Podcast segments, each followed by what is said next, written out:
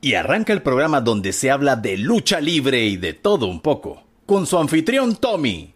Bienvenidos al Tommy Wrestling Show.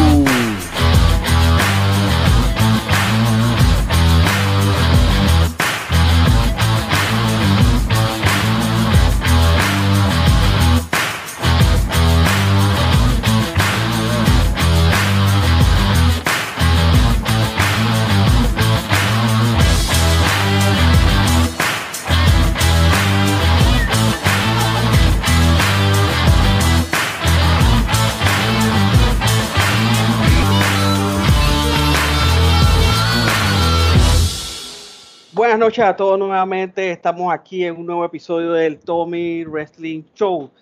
Una semana más de encierro, una semana más de pandemia, una semana más donde todos nos estamos preguntando cuándo carajo se va a acabar esto y vamos a poder regresar al mundo del wrestling, que es lo que tanto nos gusta.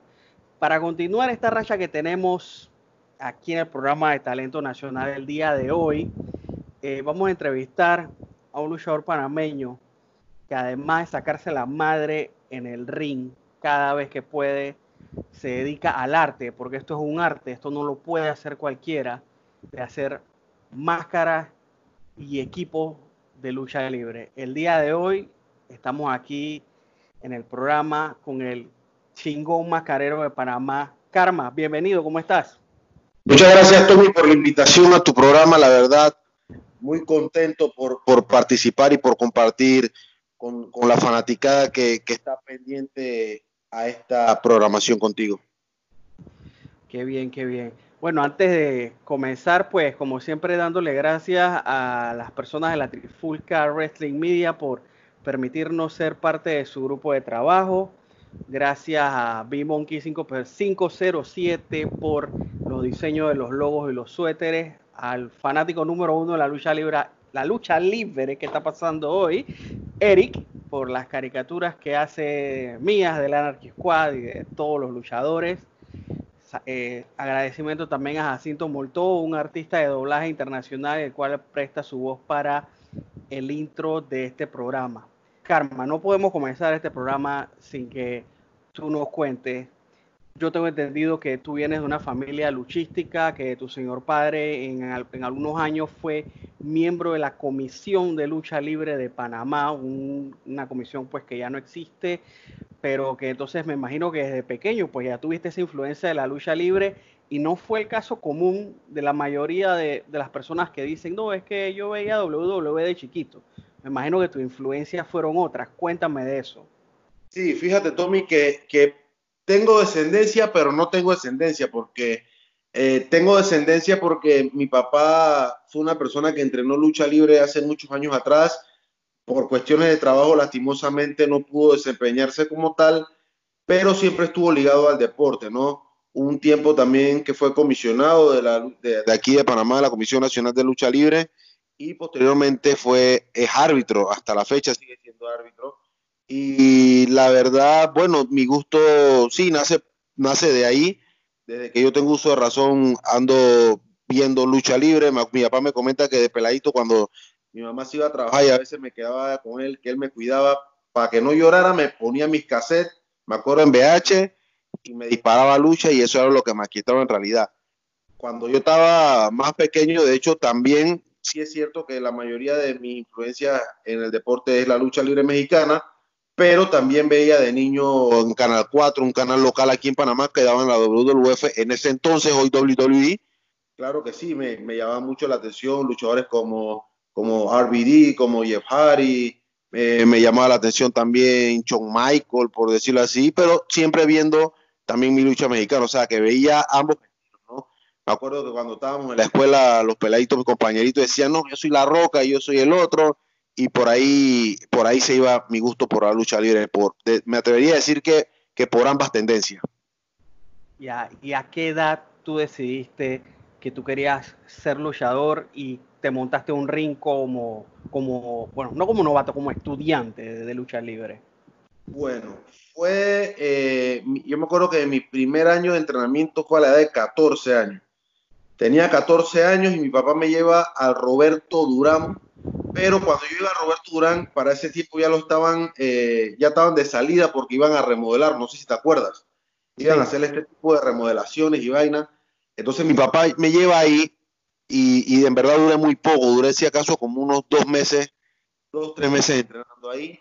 Posteriormente me lleva a la escuela de lucha libre en Betania, que es la de los atómicos, con el maestro Ricardo Díaz, al maestro Sandokan también, y solo que conjunto con Celestial también que llegó ahí con nosotros, fueron los que me estuvieron eh, eh, ayudando en mis entrenamientos, todo lo que tiene que ver con, el deporte de la lucha libre. Ya a la edad de 17 años, me duró casi unos tres años también, a los 17 años ya se me da la oportunidad de, de subir a un ring, pero de una manera bastante curiosa porque recuerdo que estaba yo entrenando un viernes y al día siguiente había una lucha en una ciudad que se llama Penonomé, que eso es hacia el interior, queda casi como a dos horas y media de la capital.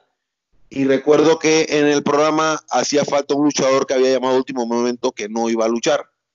Entonces hacía falta un luchador y bueno, yo estaba en ese momento en el gimnasio entrenando y bueno, mi maestro me dijo que si me atrevía a llenar ese hueco, para yo luchar. Entonces, bueno, como todo, me puse nervioso, me asusté, decía, pero yo no tengo ni máscara, no tengo equipo, no tengo nada. Entonces, bueno, ahí me consiguieron una máscara prestada, un jean, una zapatilla, y al día siguiente ya estaba luchando en Penomé a la día de 17 años. Así que más o menos eso fue lo que, cómo fue mi debut en el deporte.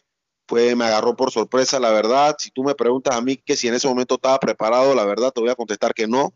No me sentía, si tú me, me preguntas eso hoy, 11 años después, te voy a decir que no, que no estaba preparado para luchar, pero bueno, las cosas sucedieron así y ya después entonces ahí fui posteriormente avanzando, luego fui a, a, luchar a espectáculos Cabrera Internacional con otros maestros también, como el Super Payaso, como el ídolo, como Africano, como Marabunta y todos esos luchadores ya de renombre y con ellos fue que me terminé de pulir hasta la fecha. Sí, porque en el camino de un luchador, pues yo siento que nunca acaba, siempre estás aprendiendo algo. Y pues bueno, por lo que tú me comentas, hubo variedad de, maestros, me imagino que fuiste agarrando lo, mejor de cada uno para tratar de, pulir lo que es tu estilo de lucha. Ahora, eh, cuéntame algo, yo, eh, yo siempre digamos, los primeros recuerdos que, pude, o sea, de verte mencionado en la lucha libre, pues fue en, cuando posteaban carteleras de espectáculos Cabrera, que ah, pues ya salías más, más seguido ahí luchando. Eh, ¿Tú antes de, Espectáculos Cabrera habías luchado, digamos así, regularmente en otra empresa en Panamá o, fue de lleno en Espectáculos Cabrera? No, no, no, para nada. De hecho, yo debuté en la empresa Superlucha Panamá. Esa fue la, me acuerdo que el empresario en ese entonces era el señor Guasón, fue el que me dio eh, prácticamente, eh, eh, como te digo, la oportunidad, por llamarlo así, de, luchar, pero ahí si acaso hice como unas tres o cuatro luchas, porque las luchas en esa empresa para ese entonces, si acaso era cada una, cada dos meses, una cosa así, o cada mes. Entonces no tenía como una continuidad, me explico, o sea, luchaba cada, cada mes y medio, cada dos meses, pero entonces eh, por problemas hay unos, unos temitas ahí que sucedieron, eh, eh, me lleva entonces el luchador escándalo, me dice que hoy hay una oportunidad para que tengas a luchar acá en, el hangar extremo en Villa 8, la empresa espectáculos Cabrera, era una empresa ya que hacía lucha funciones cada 15 días o a veces cuando traían un extranjero luchábamos todas las semanas del mes, entonces ya tenía un poquito más de continuidad y yo siento que eso es, es como que lo que terminó de, dar el empujoncito porque ya, o sea, tú puedes ser luchador de gimnasio y también puedes ser luchador de gimnasio y luchador de lucha en el ring. Porque de nada te sirve ser una maravilla de luchador en el gimnasio, pero cuando vayas a luchar, tal vez el nervio escénico te coma o la presión de los fanáticos. Y eso es la ventaja que tuve yo en Milla 8, acá en Espectáculos Cabrera, que tuve siempre constante, eh, movimiento hasta hace dos años atrás que la empresa cerró operaciones, ¿no?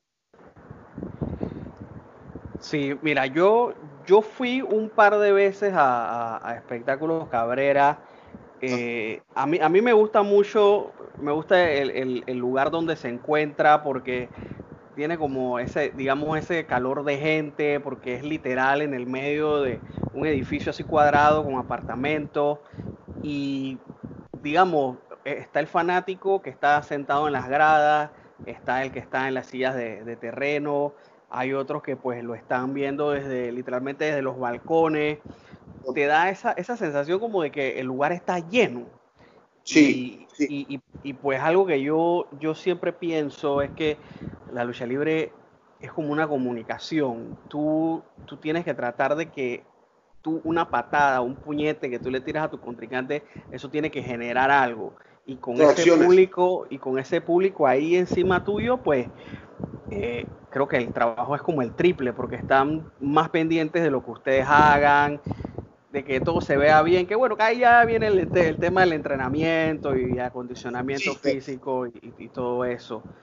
Claro, de hecho, de hecho muchos fanáticos actualmente, me atrevería a decir, eh, van a la lucha no a ver el espectáculo, sino como a estar pendiente de ese tipo de cosas, y que, ay, voy a ver si es de verdad, voy a ver si esto es mentira, o voy a ver si esta vaina es quechu y vaina.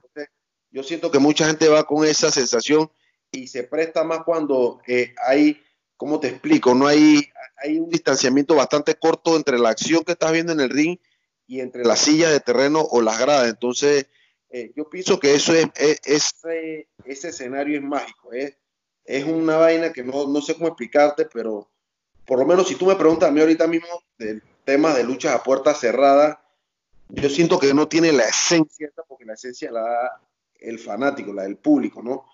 Eh, luchar así como a puerta cerrada para malos camarógrafos es como algo un poco más difícil porque como tú dices, no existe el factor de la reacción del fanático. Entonces, eso es algo, es una, es una química que, que, siempre tiene que haber en el deporte espectáculo, en el deporte de entretenimiento. Sí, la verdad que yo, yo no entiendo eh, esos fanáticos que pagan una entrada a un evento de lucha libre, a sentarse, a, criticar, a ver si es mentira, si no es mentira, si, si, si, si, si se le echó ketchup, si el, dolor que está sintiendo el luchador es de mentira. O sea, yo soy de los que pienso que tú estás ahí. Eh, digamos, la mayoría de los eventos aquí en Panamá son días sábado y pues, uno viene una semana estresado del trabajo, tú quieres ir a divertir, tú quieres ir a divertirte, tú quieres ir a gritar, apoyar a, lo, a los técnicos, tú quieres hacerle bulla a los rudos, es como algo sencillo, un desestrés, y pues siento que hay gente que, que, le mete como, como mucha mente a eso, y siento que ese tipo de personas viven como, no sé, como estresadas todo el tiempo. sí, sí, dime. Dale, dale, dale, sigue, sigue. de hecho, yo, yo recuerdo, y nos ha tocado, Tommy, varias veces, cuando hay otras funciones de otras empresas, nosotros a veces coincidimos en esos eventos porque yo voy de fanático y a veces llevo hasta mi familia a ver luchas, no necesariamente la mía, para que no vean, para, para salir de ese estrés que tú dices de, por lo menos si llevo a mi esposa, a mi mamá, a mis hijas, verme luchar es un estrés también.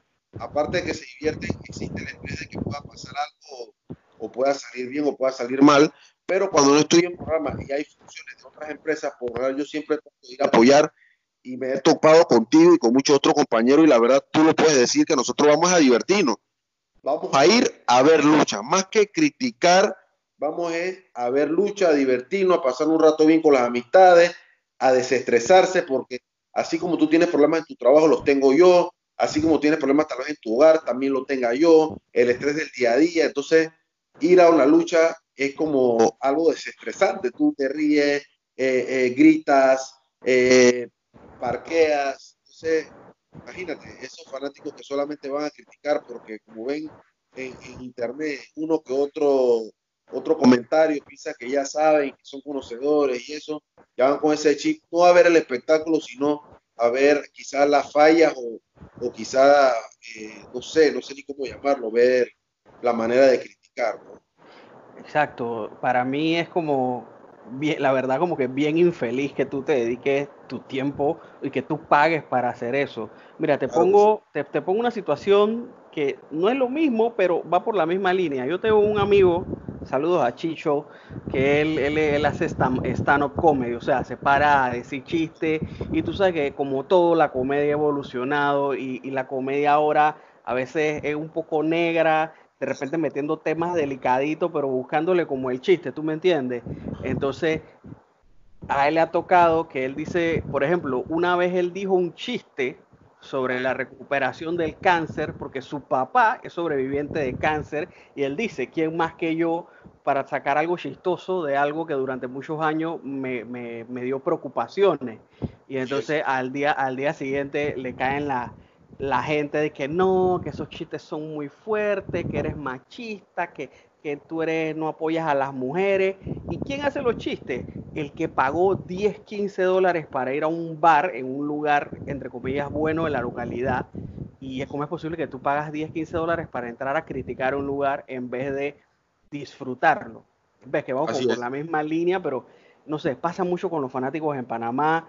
Eh, yo también siento que esto también viene a lo que una vez te escuché comentar de que en años anteriores, o como se le llama la época dorada, o esta época de Furia de Titanes en Panamá, pues la lucha libre era como, como dice, como una dijiste tú, la lucha libre era del pueblo, era de, de las áreas humildes de la ciudad, y pues ahora que la lucha libre de repente se presenta en otras áreas donde hay otro público, este tipo de público es el como que llegas a criticar todo. No sé qué pasa en la cabeza de esta persona. Fíjate, fíjate, y ese es mi lema y siempre lo será.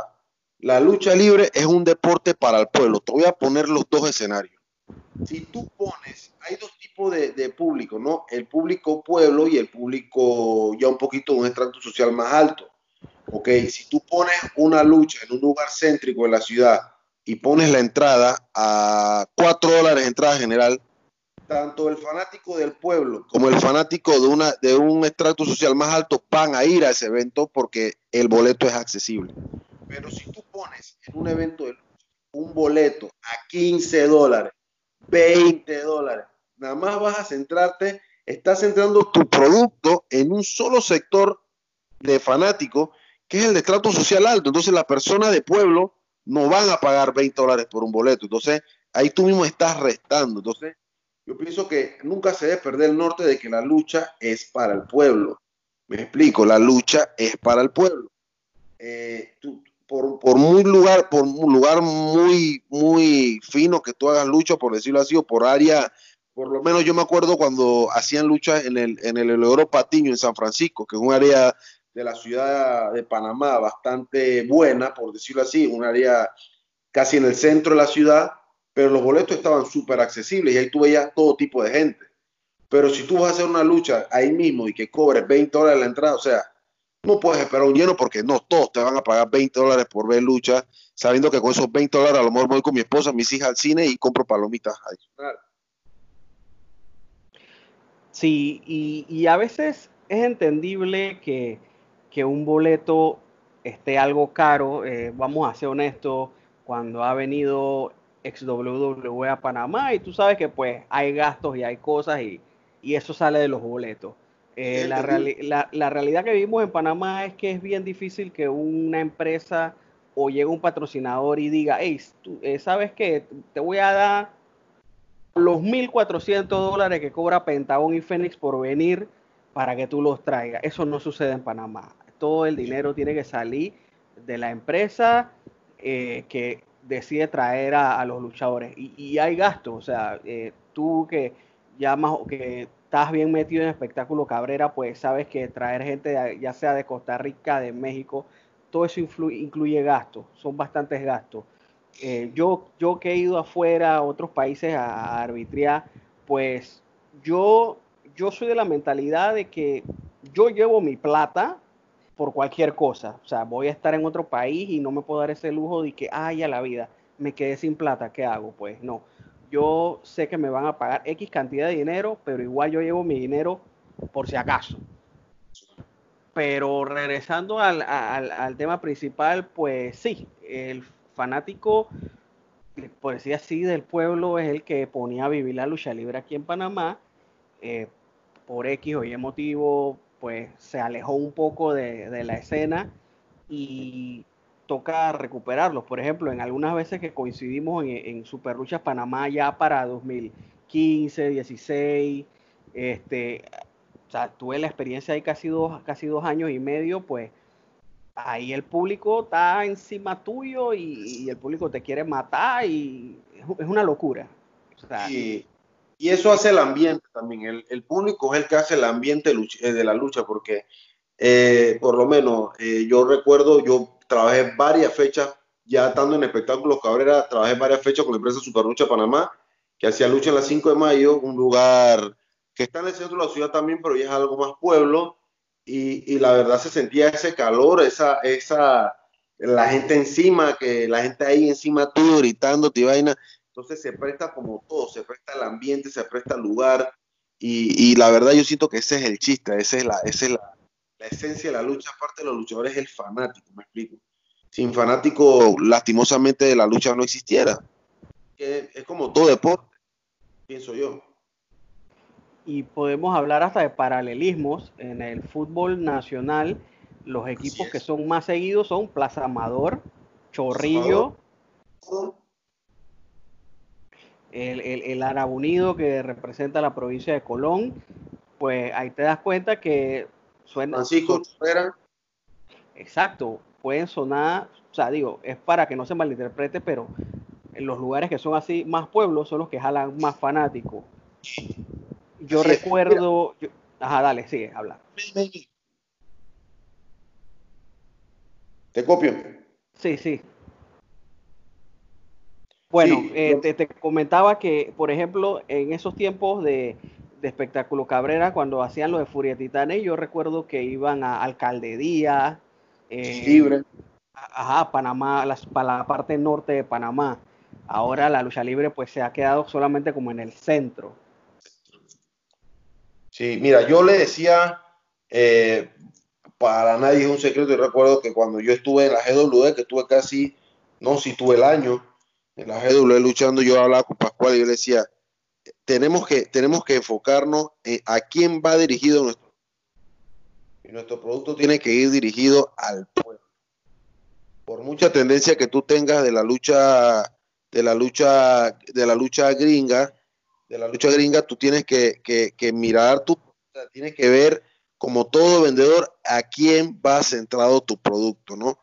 Entonces la lucha libre es para el pueblo, ahí era la línea, con toda la tendencia que tú querías del wrestling y el americano y todo, yo siento que por ahí era la línea, sabiendo aún de que, de que la empresa tenía las plataformas, tenía los medios, tenía una buena posición en redes sociales, yo pienso que por ahí, si a lo mejor se hubiera manejado por esa línea, a lo mejor otro hubiera sido la historia explico. Hay otros casos también de que, de que manejan esa línea, pero eh, le hace falta carencia de manejo de redes sociales.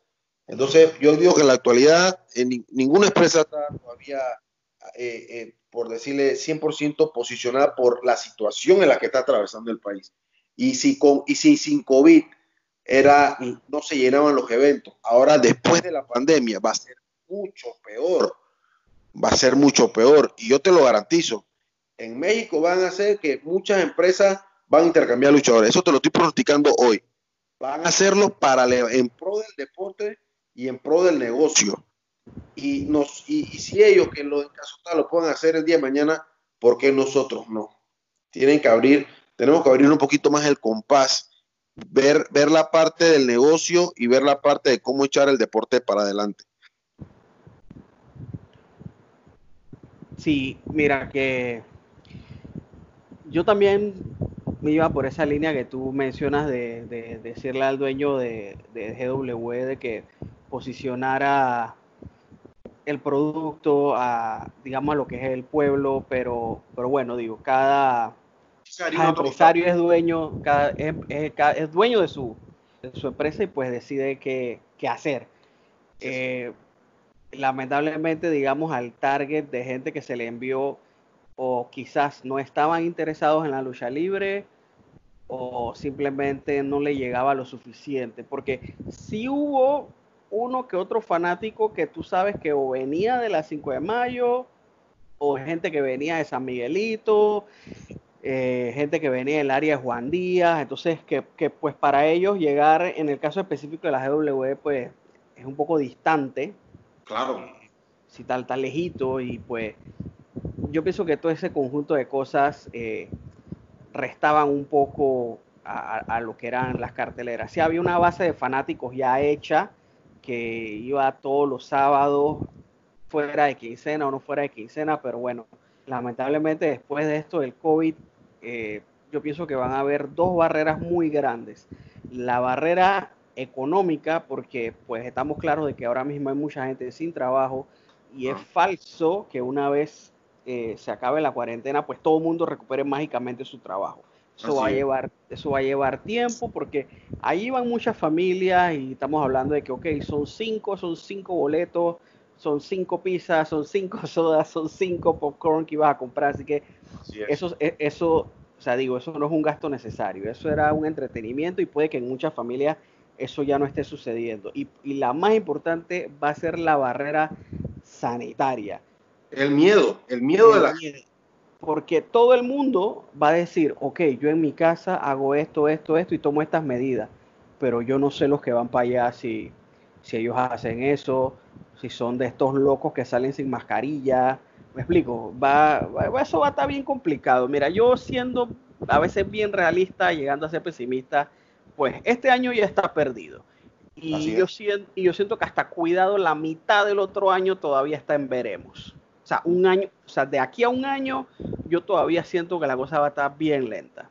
Y, hay que buscar cómo, cómo, cómo reinventarse, porque eh, pues ahora muchas empresas están haciendo lo que son live y haciendo una que otra publicación, pero para serte honesto, yo siento que un, un público de lucha libre no va a aguantar un año de live y un año de fotitos nada más algo va a tener que pasar o si no, no sé, simplemente darle un stop a toda esta vaina hasta que, se que nos recuperemos completamente. Sí, definitivamente es así como tú dices, la verdad.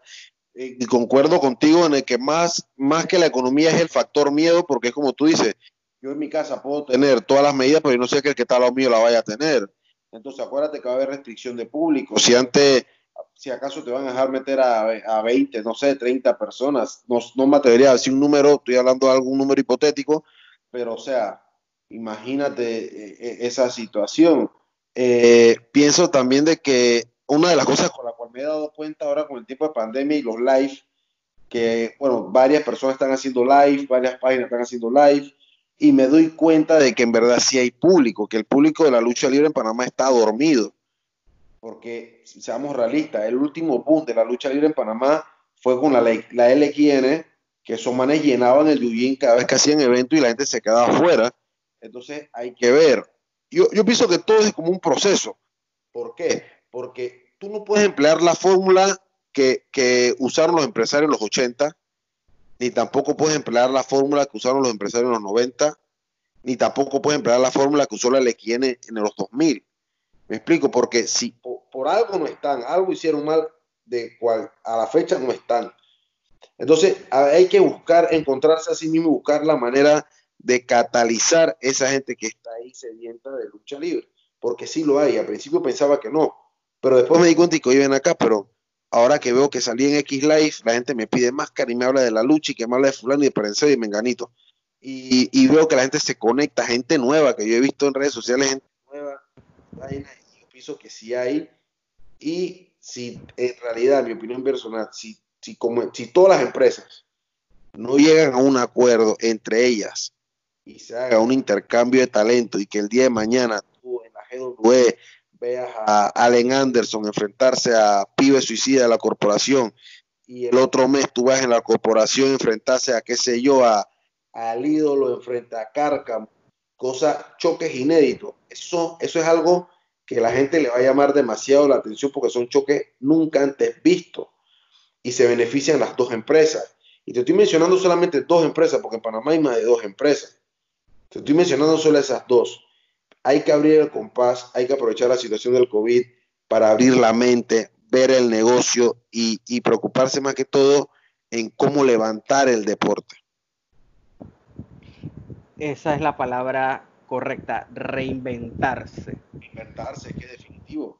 Ok, ahora vamos a entrar a una parte aquí de, la conversación que yo quiero que, que tú nos hables de este, de este talento que tú tienes, porque esto es un talento, yo he podido ser testigo de, de cómo quedan tus obras de arte, que, en qué momento de tu carrera luchística tú decidiste meterle a la confección de máscaras y equipos de lucha libre? Ese talento, ¿de, de dónde salió? Bueno, chequea, chequea, Tommy, es bien curioso. Yo me acuerdo cuando yo estaba en secundaria, ya yo entrenaba y yo recuerdo que mis horas libres en la escuela, yo agarraba mi cuaderno y comenzaba a dibujar los equipos y dibujaba personajes y vainas y hacía un montón de vainas que, que ahí por ahí está esa libreta. Siempre me llamó y siempre tuve la curiosidad en eso de la confección de máscaras. Y eso que en mi casa nadie cose, pero siempre me llamó la atención y siempre tuve la curiosidad. Bueno, me hice luchador. Eh, mi primera máscara la mandé a uno de los mascareros que están aquí en Panamá. Pero eh, me hacía bien el trabajo, pero lo único que no compartía era de que cuando yo llegaba y mandaba a hacer mi equipo, mi máscara, yo llevaba tal diseño y cuando iba a recoger algo era otro totalmente distinto, ¿me explico? Entonces ahí quedaba con ese sin sabor y nunca atinaban con lo que yo pedí. Bueno, ni modo, no había otra opción, nada más que seguir con esa persona. Cuando llega el guapo siniestro a Panamá después de 10 años, el man llega y vaina, ya yo me había hablado con él por, me acuerdo que ese entonces hablaba con él y eso, que lo otro, me decía, hijado, que mira, no sé qué. Él fue la primera persona que me empezó, que me permitió más que todo estar ahí cuando estaba cosiendo, porque él cose en México, entonces yo veía cómo hacía la máscara, esto, lo otro, materiales, vaina cuando él se iba a regresar a México, ya que ya había luchado aquí en Panamá, él me dice, hey, ¿sabes qué? Mira, esta máquina tuve que comprar aquí en Panamá porque tenía costura y no iba a traer la mía de México. Entonces, bueno, te la vendo. Me costó tanto, te la voy a vender un poquito más barata.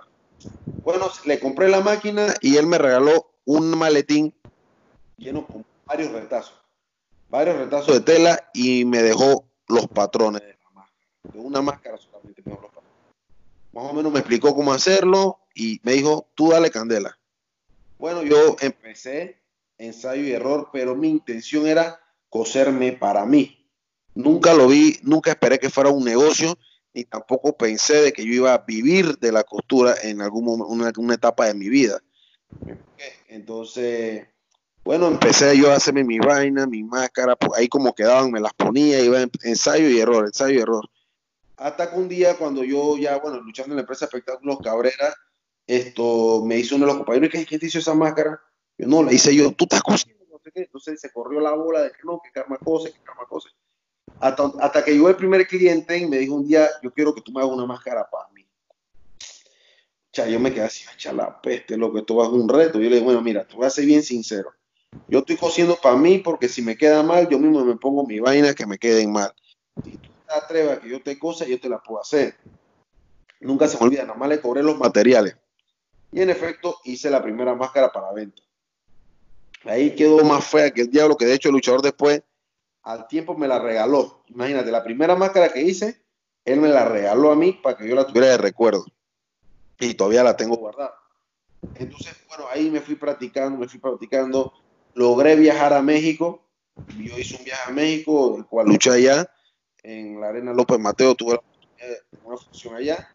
Allá conocí diversos mascareros también, como en, en Ecatepec, y el luchador Kendo, que no sé si tú lo recuerdas, que vino aquí en Panamá como Ninja de Fuego también para tiempos Titanes, es un señor que es un maestro en la cultura también, y él fue, fueron las dos personas que vieron allá, ¿no? Entonces cuando ya regreso, regreso ya con nuevas técnicas, con nuevos, nuevos moldes, nuevos patrones, y ahí entonces sigo desenvolviéndome en lo que es el ámbito de la costura. Me atrevería a decir que le he cosido a la, al 95% de los luchadores de Panamá, casi que he cosido, a todos, de cualquier empresa. Y es como te digo, nunca lo vi como un negocio, siempre lo vi como que lo voy a hacer para mí, para que cada lucha tenga un equipo nuevo, hasta que se me dio la oportunidad de que exploté el talento y pude entonces ofrecer mi servicio a los demás compañeros, a, tal punto de vivir de la costura.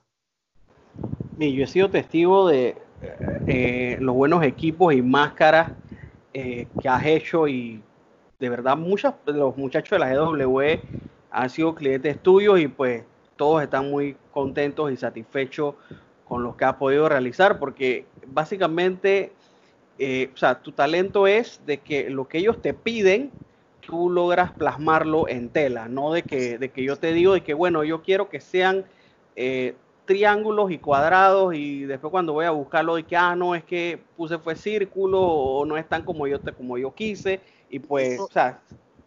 Eso definitivamente es, lo que, es, la, es, lo que me, me diferencia, ¿no? O, o, lo que yo trato de hacer para que, para que, ¿cómo te digo? Para, para que el cliente se vaya satisfecho, es la palabra, porque yo pasé por eso. Hay, hay, muchachos, por lo menos, que me han venido con diseños todos extrambóticos y bueno, me toca hacerlo. Y la mayoría de las veces que entrego son resultados satisfactorios. Por lo menos en el caso de Quinchemac, es, un, es uno de los luchadores que uno de mis clientes top. Ese man me dice a mí, tengo esta idea en la cabeza. Llega a mi casa, nos sentamos a dibujar y él me dice que me, me acuerdo que él me dice, en tus manos encomiendo mi espíritu. Entonces, ya cuando él me dice eso es que me está dando carta abierta de hacer y deshacer con, con los equipos y está la, la, la, conciencia que cada vez que pasa eso son resultados satisfactorios.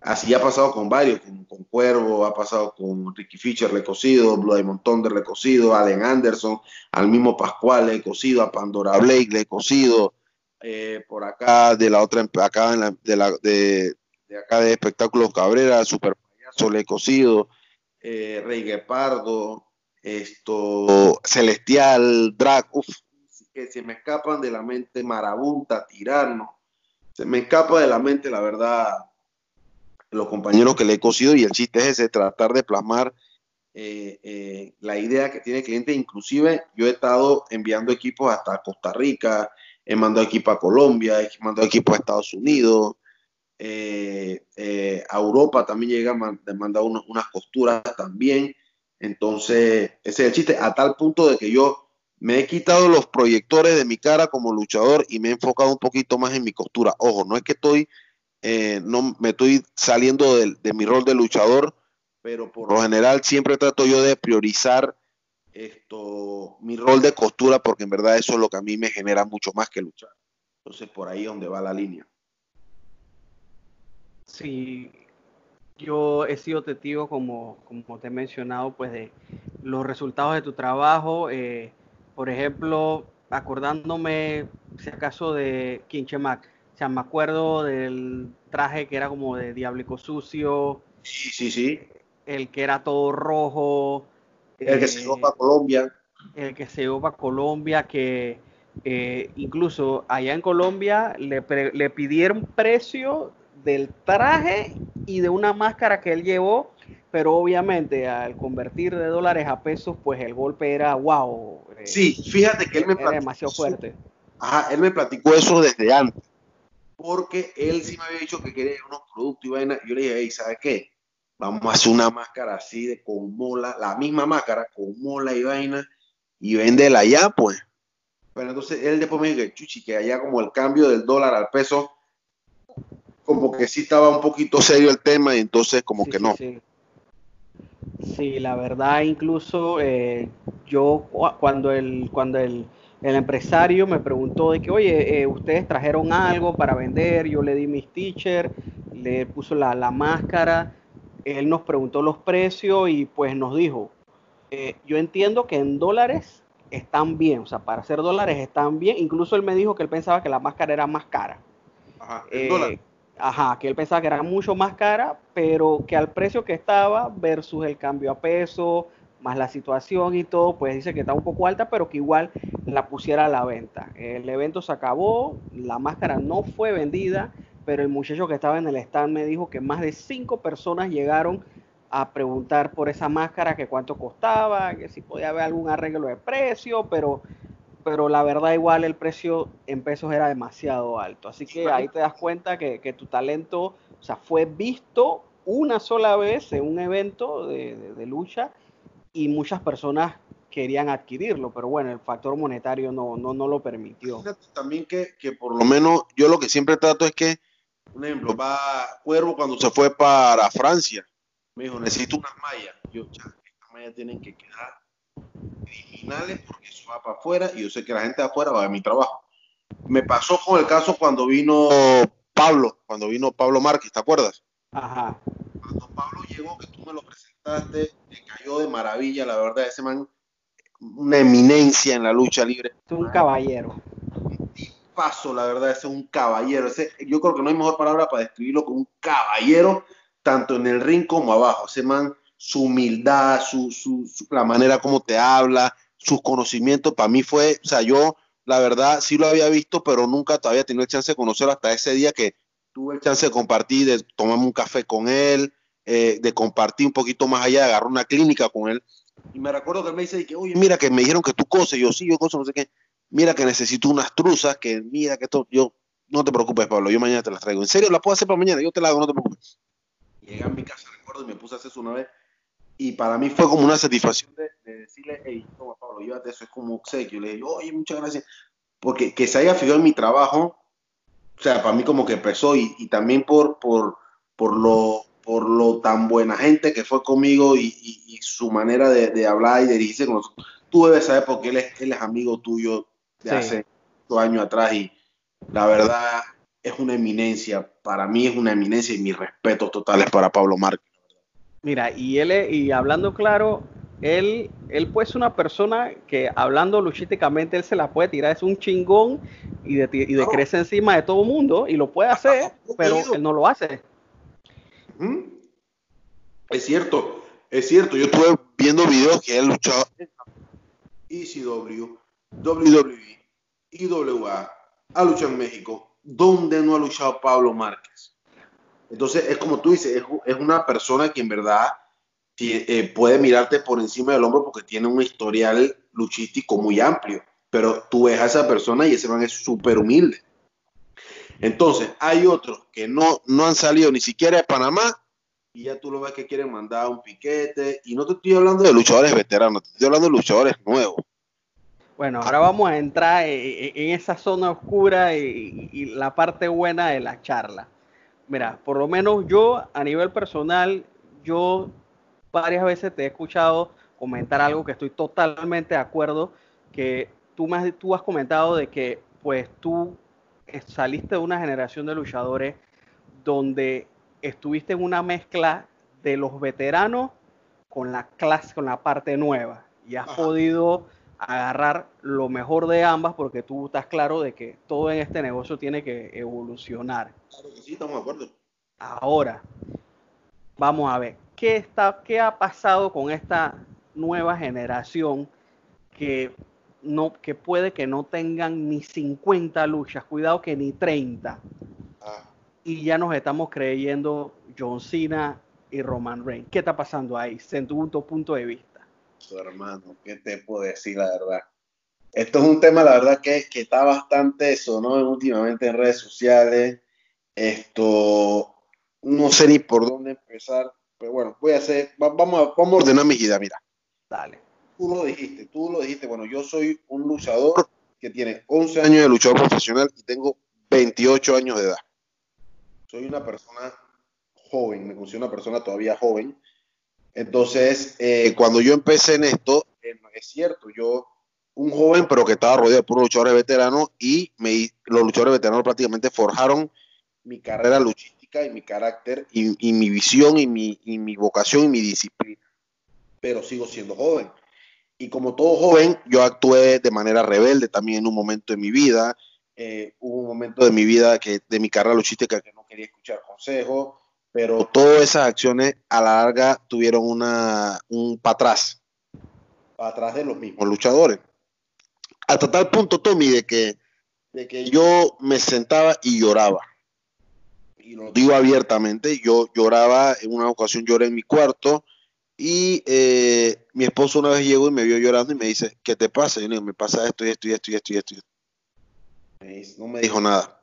Pero mi compadre, que es hermano de mi esposa, que es el super payaso, uno de mis profesores, él viene y me dice, ¿tú sabes por qué te está pasando todo eso? Por tu actitud. ¿Cómo por mi actitud? Sí, por tu actitud, porque primero que todo, no ya se te subió a la cabeza. Segundo.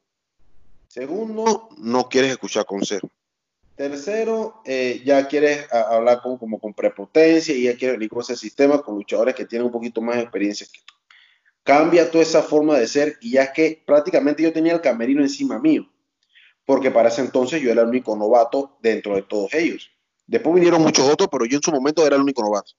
Entonces él me decía, cambia eh, tu manera de manejarte, tu manera de hablar, tu manera de expresarte, analiza tus defectos y el cambio que vayas a hacer, hazlo de corazón y te vas a dar cuenta que muchas cosas. En efecto, Tommy, eh, me costó hacer eh, cambiar la, la, forma de que mis compañeros me vieran hasta tal punto que se dieron cuenta que sí, que yo estaba arrepentido de todas mis acciones por la, mi mala actitud. Entonces, ¿qué sucede? Por eso que yo hasta cierto punto soy un poco flexible con los, los muchachos nuevos que están saliendo, porque yo en un momento me veo reflejado en ellos hace nueve años atrás. Entonces, yo los entiendo hasta cierto punto. Y yo, yo al, que, al que pueda aconsejarlo, lo aconsejo y le digo, oye, mira, no vas a ganar nada con eso, que no te, no te manejes así, no hables así, no le pidas nada al empresario. Hay luchadores que le exigen al empresario, tráeme extranjero, quiero luchar por el campeonato, quiero los me lleven, quiero luchar. No, no, no, no. Que el empresario vea en ti las cualidades y que sea el empresario el que te ponga no, no, no, no menosprecian al compañero tampoco. Entonces, son personas a lo mejor que, que cada vez son más. Entonces, tú mencionaste algo de que es una generación que agarró una parte de los dos. Yo no soy el único, está el Cuervo también, que es un luchador joven y también eh, tuvo ese, ese efecto de estar en dos generaciones. Tuvo Vivo Ilan también, que es un luchador que tiene la misma mentalidad, la misma tendencia. King Shemak también, tú no eres luchador, eres árbitro, porque fuera de tu rol que desempeñas en la GW como gerente, tú vas a cualquier parte del mundo y tú puedes arbitrar tranquilamente. Un árbitro que, que, que arbitró en Colombia, en Estados Unidos, le arbitrado a luchadores pesados y tú sabes cuál es la, la, tendencia y yo sé que tú vas por esa línea porque lo hemos hablado, pero el día de mañana cuando se vayan todos estos veteranos van a quedar una minoría que sabe de la de la lucha libre y la gran mayoría no. Entonces ahí es donde se puede perder, se puede perder las costumbres y las tradiciones.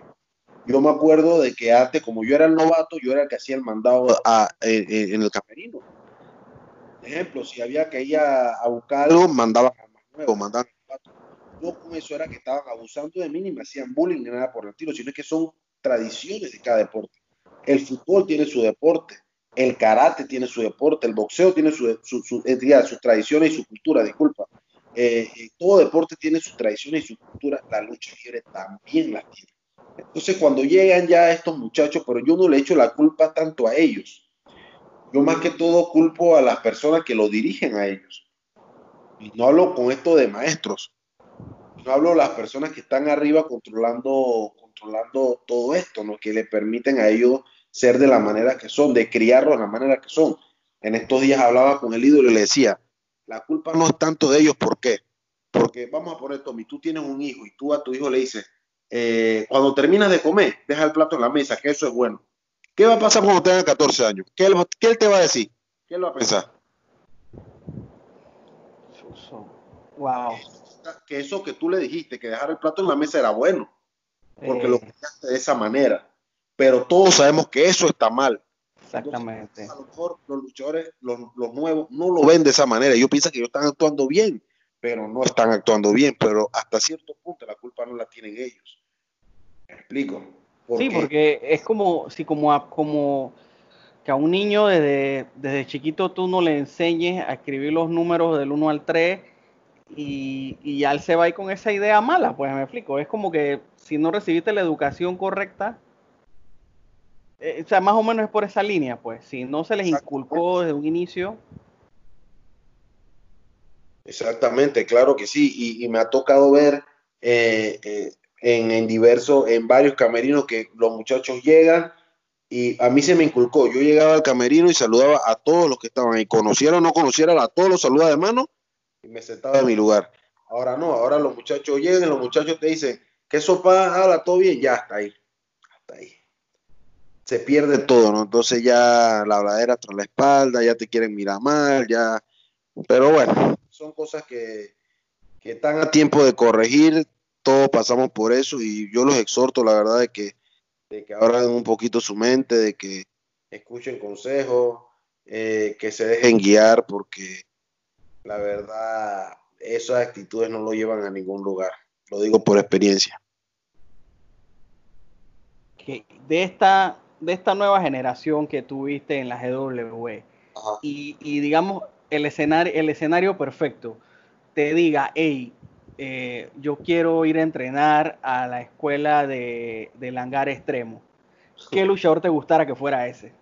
Bueno, tengo varios. Pero ah, exclusivamente novato. O sea, si ya, si ya tenía años luchando, pues no lo contemos. Contemos, contemos lo de la camada nueva. Ok, de la camada nueva, me gustaría ver a Allen Anderson es el primero. Allen Anderson es un luchador que tiene mucho potencial, es un diamante en bruto, es un man que, puede hacer muchas cosas y sé que si, si, si, si se agarra y, y entrena quizás con otros maestros, porque ese es otro tema. Yo sé que el Cuervo era el que dirigía la academia de la GWE. Ya el Cuervo no está ahí hace un buen rato. Dime qué maestro hay en la academia maestro como tal no hay. No hay, ok. Entonces, no es lo mismo llegar a un aula de clase y hacer siempre la suma de 2 más 2 es 4, 2 más 2 es 4, 2 más 2 es 4, 2 más 2 es 4, a que llegue un profesor y te diga, ok, hoy vamos a sacar la raíz cuadrada de 25. Hoy vamos a hacer derivadas integrales. Ah, maestro, pero ¿por qué se hace la, la derivada? Ah, la derivada se hace por esto, por esto y por esto. No es lo mismo. Hoy día hay luchadores de YouTube hay luchadores que nada más buscan YouTube, ven la movida, ven los spots y lo recrean tal cual, sin saber cómo hacerlo, sin saber hacerlo sin lesionar compañeros, sin lesionarte tú. Entonces es un tema bastante complejo, por lo menos. Volviendo a la pregunta que me dijiste, Allen para mí sería uno de los luchadores primero que me gustaría ver en la academia de acá del Hangar Extremo. Ojo, no con esto estoy diciendo que se vengan a venir, vayan para allá, ¿no? Normal, eso nada más estamos hablando de una pregunta que tú me hiciste, en la cual yo estoy... Me gustaría ver Allen Anderson, eh, ¿a quién más? De allá. Me gustaría ir a ver a Blue Diamond Thunder. Tiene, tiene, tiene bastante potencial. Eh, Ricky Fisher me gustaría verlo también, porque le veo bastante potencial. Eh, el francés, ¿cómo se llama el francés? Se me olvida el nombre. Adrian, no sé qué vaina. Adrian Borsover, se me olvida el nombre. Me gustaría ver al francés, me gustaría ver a Tyler Kahn, también me gustaría verlo entrenando allá. Esos son los que ahorita mismo te mencionaría, así que me, que, me gustaría verlos entrenar y que, puedan aprender otras cosas también, ¿no?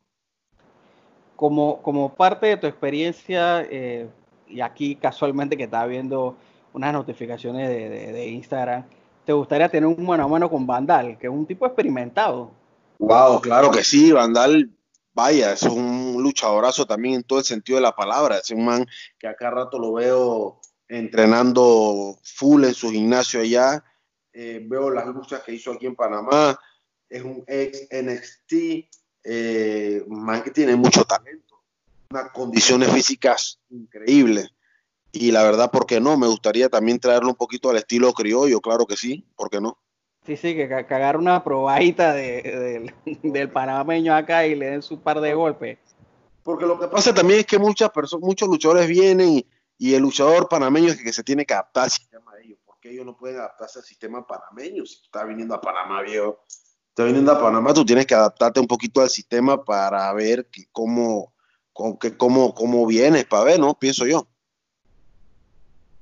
Ya, entonces tú crees que hay salvación en esta polémica de la, de la nueva sangre? Mira, yo no soy pesimista, yo no soy quien para jugar a nadie.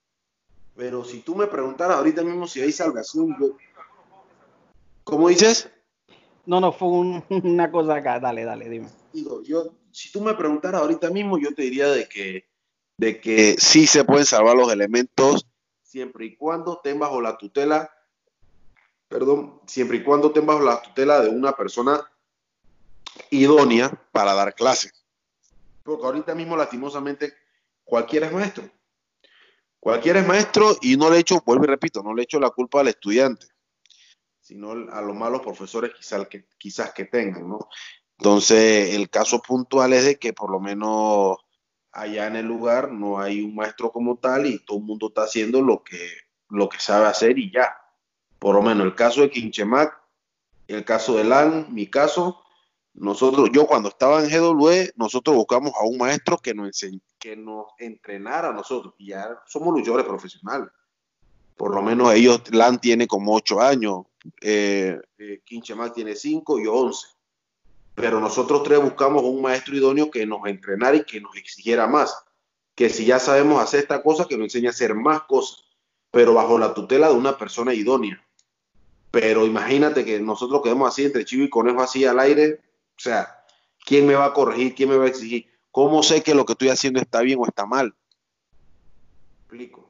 Ahí donde ah, viene. Ah, pero sí, ah. claro. Sí, como tú dices, si se aplican los correctivos a tiempo, todo esto tiene salvación. No es que sea un, camino sin final. Bueno, ya para, para finalizar, yo creo que nos menciones, por favor, eh, tus redes sociales, ya que si los fanáticos desean seguirte o contactarte para hacer máscaras o equipos, si nos las mencionas, por favor. Claro que sí, mis redes sociales en Instagram, estoy como arroba Karma Panamá, en Facebook también estoy como Karma Panamá para cualquier información eh, de equipo, máscara. Yo hago todo lo referente a equipos de lucha libre, ya sea máscara, malla, espinillera, rodillera, truza, butarga, todo lo que tenga que ver con lucha libre, yo lo confecciono esto, hacemos envío también al extranjero, como no, con mucho gusto. En Facebook también estoy como Karma Panamá, también me pueden buscar ahí, agregarme como amigo. Y para que también se den cuenta de lo que, de lo, de lo mucho, lo poco que hacemos en el ámbito de la lucha libre. Ahorita mismo en tiempo de pandemia, casi casi que no hay material para subir y así que tenemos que ingeniárnosla para crear contenido para que los fanáticos al fin del día no se olviden de nosotros. Así que eh, ya saben mis redes sociales. Listo, yo quiero agradecerle nuevamente a la Trifulca Wrestling Media por el espacio que nos brindan semanalmente, a todas las personas que cooperan con nosotros en este programa de manera directa e indirecta, darte las gracias a ti, Karma, casi una hora de conversación y pues sabes que este tema nos podemos ir hasta mañana haciendo mil, mil, ideas y mil teorías, quiero darte las gracias nuevamente. Ya llevamos una hora. Sí, ya tenemos 56 minutos tiempo se pasó volando. La verdad, más que agradecerme tú, te agradezco yo a ti, Tommy, por, por la oportunidad de, tenerme aquí en tu, en tu programa con la gente de Trifulca Wrestling Media. La verdad, sí sigo la cuenta también. Eh, eternamente agradecido por el espacio que me das de exponer mi punto de vista, que la gente sepa un poquito más de mí. Eh, ya saben, a todos los fanáticos sigan la cuenta de, de aquí de arroba Tommy Wrestling, es así, ¿no? Tommy Wrestling Show la Tommy Wrestling Show, ya siguen la cuenta. Eh, es una persona, la verdad, considero yo que sabe del tema, una persona que, comparte casi nuestros ideales, nuestros pensamientos y, más que todo una entrevista ha sido como una charla de dos personas, de dos amigos que, que hablan un tema específico, así que te lo agradezco, hermano. Sí, nuevamente, Karma, muchas gracias. Muchas gracias al público que se mantiene escuchándonos. Yo soy Tommy, nos vemos la siguiente semana y adiós.